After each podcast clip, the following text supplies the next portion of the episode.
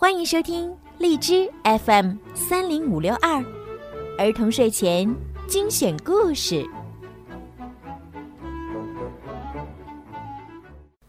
亲爱的小朋友们、大朋友们，你们好！欢迎收听并关注公众号“儿童睡前精选故事”，我是小鱼姐姐。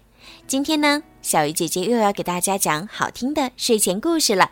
如果你们喜欢听我的故事，记得要多多的帮我转发、评论，让更多的小朋友可以听到我的故事吧。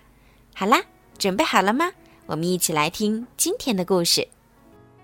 搬过来，搬过去。这是长颈鹿，它非常高大；这是鳄鱼，它非常矮小。它们的身高整整差了两米又四十三厘米。尽管如此，他们是一对真正的爱人。他们是怎么认识的？这写在另一本书里。对于这段相识，鳄鱼和长颈鹿都非常高兴。当然。真心相爱的人都希望有一幢房子，这样他们才能够生活在一起。于是，他们搬到城市的边缘，搬进鳄鱼的小房子。不过，那儿并不理想，一点儿也不理想。长颈鹿走到哪儿都会撞到头。当他睡觉时，只要伸展一下身体，他就完全看不到鳄鱼了。当他想要坐的舒服一些时，同样的事儿又发生了。要不我们搬到你家去吧？鳄鱼对长颈鹿说：“小鳄鱼住大房子，总比大长颈鹿住小房子要好得多。”于是，他们搬到城市的另一边，搬进长颈鹿的大房子。但是住在那里也有很多困难。而且非常困难。鳄鱼怎么在这张桌子旁边吃东西呢？也许它需要一把高高的椅子吧。但是鳄鱼又怎么坐上去呢？他们可以改用一张比较矮的桌子，但是那又不适合长颈鹿。他们也可以在地板上锯一个洞。长颈鹿坐在地下室，只需把头伸到地板上面来。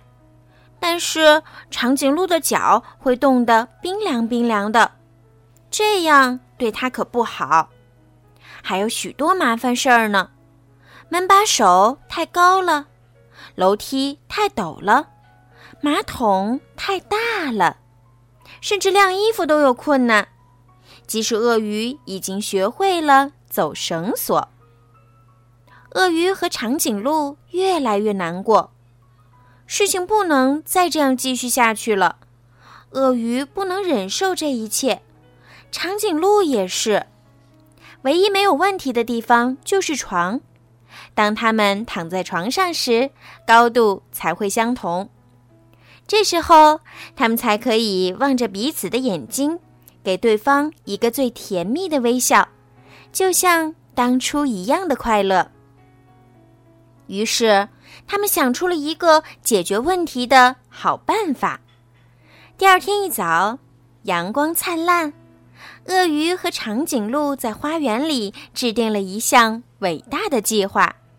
他们开始挖一个巨大的坑，他们敲啊、钻呐、凿啊，他们拿来了木板、树干和玻璃。长颈鹿还把自己当做滑梯呢。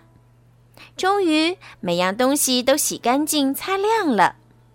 最后，巨大的水罐车开过来，往坑里装满水。现在，鳄鱼和长颈鹿住在游泳池里，在水里，它们的高度相同，它们可以一直互相对望，并且给对方一个甜蜜的微笑。所有的问题都被洗掉啦。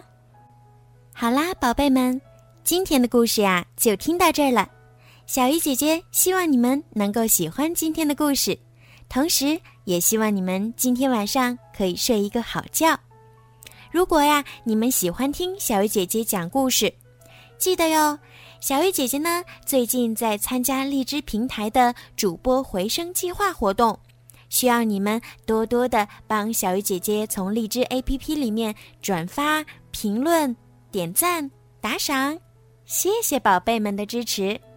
小鱼姐姐也会继续给你们讲更多更好听的故事。